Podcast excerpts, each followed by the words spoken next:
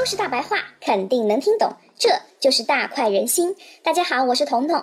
昨天彤彤跟大家介绍了伊隆马斯克的亲儿子 SpaceX，今天我们再来说一说马大侠不那么亲的儿子特斯拉。彤彤再强调一次啊，特斯拉的亲生父亲不是马大侠，是一个热爱跑车的技术宅男，名叫马丁·艾伯哈德。艾伯哈德这个名字太长了，我们就叫他小艾吧。大家不要小看这个技术宅啊！小爱做电子书阅读器比亚马逊做 Kindle 早了十年，哇！人家最后把公司卖了，也赚了一点八亿美元，看见没？这是成功人士。小爱这个技术宅把公司卖掉以后，一直都在关注新能源汽车。其实，在上个世纪九十年代，美国通用就已经在研发新能源汽车了。由于当时的技术局限，通用研发的是氢镍电池功能的电动汽车，单次续航时间太短了，很快就被市场淘汰了。由于小爱以前设计的那些电子设备基本上都采用锂电池，这个热爱跑车的技术宅就有了一个大胆的想法：能不能用锂电池给汽车供能呢？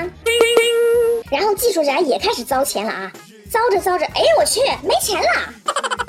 就在这个时候，小爱遇到了刚刚把 PayPal 卖掉的马大侠，他把特斯拉电动汽车的构思跟马大侠这么一说，马大侠当时就热泪盈眶。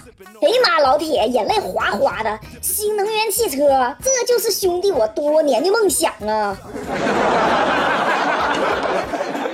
一个有资金，一个有技术，这两个人一拍即合。马大侠就给特斯拉扔了七百五十万美元，技术宅小爱出任 CEO。其实特斯拉第一代产品比现在的酷炫多了，给设计成了敞篷跑车。哇！这辆敞篷跑车外形走的是英伦优雅风，完全靠锂电池供能。消费者在试驾之后，还发现特斯拉强烈的推背感不输燃油车，简直比秋裤还要酷啊！作为创始人和 CEO 的小爱，立刻就成了美国的风云人物，一夜之间就收获了一大票脑残粉。媒体说到特斯拉就是小爱，搞得好像马大侠这个大财主不存在一样。正所谓一山不能容二虎。马大侠这么傲娇的男人是不能允许公司里有人凌驾他之上的，哼！于是就开始上演《甄嬛传》啦，开始学孙俪娘娘耍手段啦。简而言之，就是最后把特斯拉真正的亲爹赶出了公司。我们的马大侠摇身一变就成特斯拉的爹了。但这个后爹真不好当，可以说没有马大侠也就没有特斯拉的今天。有很多人把贾跃亭比成中国的伊隆马斯克。这两个人完全不是一个世界的呀！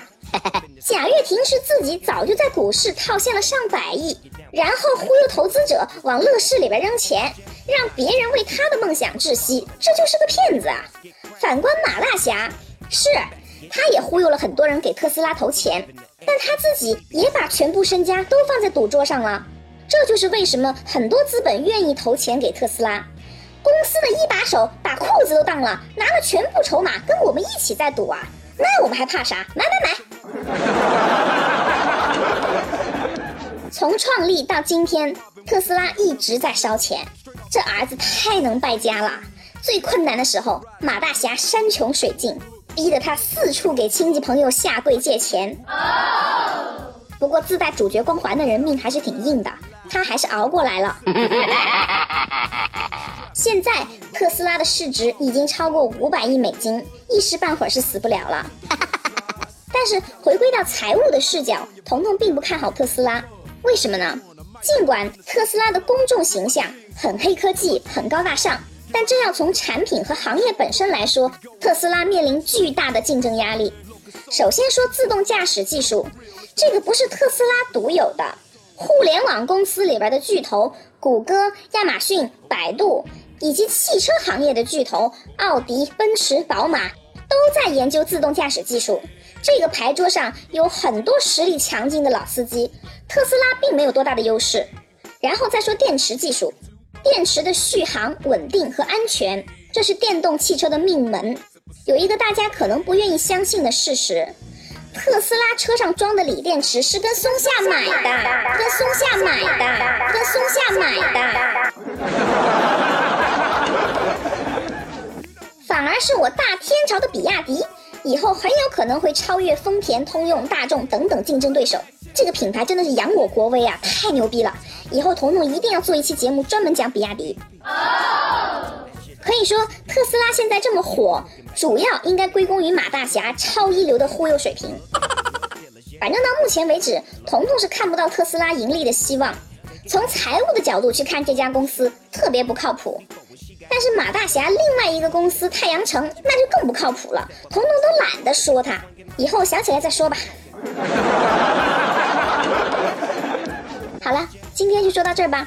如果你有任何问题或是想吐槽，欢迎在评论中留言，我会非常乐意和你互动的。如果你喜欢大快人心，也欢迎你把本期节目转发到朋友圈或是微博。